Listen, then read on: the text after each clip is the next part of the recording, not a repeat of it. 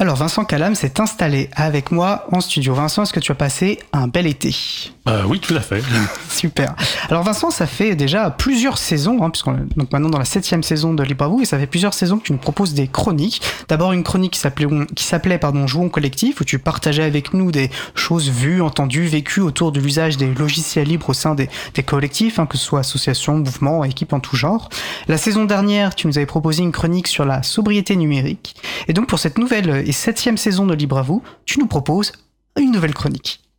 Oui, euh, tout à fait. Donc euh, son nom s'appelle c'est Lectures buissonnières. Alors euh, l'idée en est simple.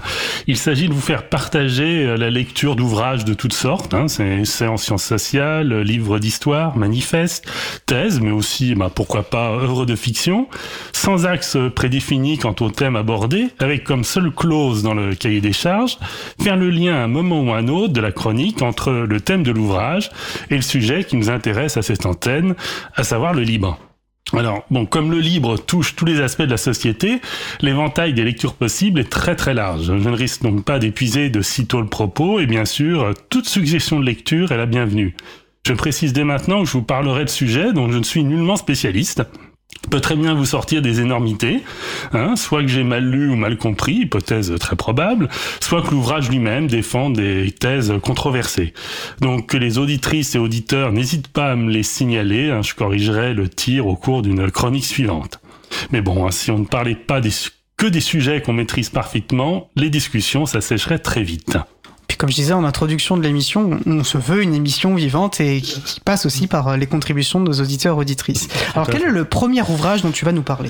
Alors, pour ouvrir le bal de ces chroniques, je me propose de vous présenter le livre Semence, une histoire politique de Christophe Bonneuil et Frédéric Thomas, paru en 2012 aux éditions Charles Oppelmeyer, autrement appelé les ECLM, est disponible gratuitement sur le site des ECLM. Vous pouvez aussi vous procurer chez votre libraire préféré.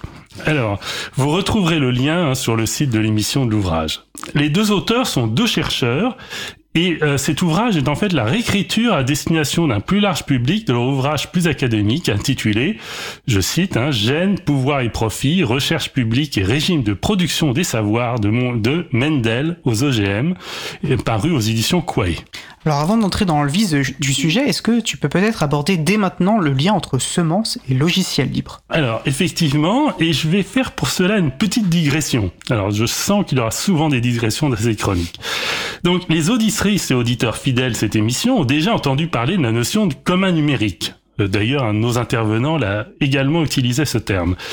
Euh, c'est un joli terme qui permet de regrouper à la fois les logiciels libres et les ressources libres comme Wikipédia, tout en mettant en avant l'aspect communautaire de ces projets. Pour approfondir la question, je vous renvoie notamment à l'émission Libre à vous numéro 144 du 17 mai 2022 qui avait les communs numériques comme sujet principal. Alors, cette notion de commun numérique ne vient pas de nulle part, mais d'un mouvement plus vaste de renaissance des communs depuis une vingtaine d'années, grâce en particulier aux travaux d'Elinor Ostrom, économiste récompensée en 2009 par un prix Nobel. Cependant, il y a une différence de taille entre les communs numériques et les biens communs traditionnels tels qu'étudiés par Elinor Ostrom. En effet, la question centrale des biens communs traditionnels, c'est celui de partage d'une ressource rare. Débit d'un fleuve, temps de pâturage dans des prairies, prélèvement de bois dans une forêt. Ce sont des biens qui se divisent en se partageant. L'eau pompée ne peut irriguer qu'un seul champ. Au contraire, les communs numériques sont des biens qui se multiplient en se partageant. Si j'installe un logiciel libre sur ton ordinateur, je ne suis pas obligé de le supprimer sur le mien. Du fait de ces différences énormes, les comparaisons entre biens communs ne sont pas forcément pertinentes. Mais c'est là que les semences, notre sujet, entre en scène. Sélectionnées de génération en génération par l'humanité depuis la révolution agricole du néolithique, il y a des milliers d'années, elles sont considérées à juste titre comme un commun.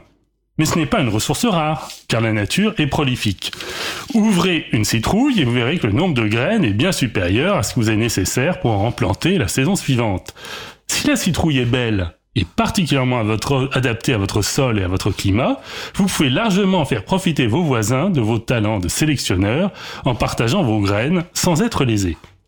Autrement dit, pour reprendre ma classification précédente, les semences sont aussi des biens qui se multiplient en se partageant, tout comme les communs numériques. Du coup, la comparaison semble a priori euh, beaucoup plus pertinente. Alors, il est de toute façon intellectuellement séduisant d'établir des parallèles entre d'un côté les communs numériques d'apparition, qui sont les, communs d'apparition la plus récente dans l'histoire de l'humanité, avec de l'autre côté ce qui constitue un des trésors les plus anciens de l'humanité, les semences. Alors l'heure tourne, hein, et donc je n'ai pas encore abordé l'ouvrage lui-même, donc je vous propose de le faire dans ma chronique suivante, le mois prochain. Sans déforer le sujet, vous verrez que sur les questions de privatisation, de brevets, de prise de pouvoir par les multinationales, il y a beaucoup de choses dans l'histoire des semences qui font écho aux défis qu'affronte le logiciel libre. Quel suspense pour cette deuxième partie effectivement de ta, de ta nouvelle chronique. Merci beaucoup euh, Vincent. Et euh, donc on se retrouve comme tu l'as dit en octobre et pour les plus impatients et impatientes, on, partagera la date de la partie 2 de ta chronique dès qu'on l'aura fixée. Merci. Je te souhaite une belle fin de journée Vincent.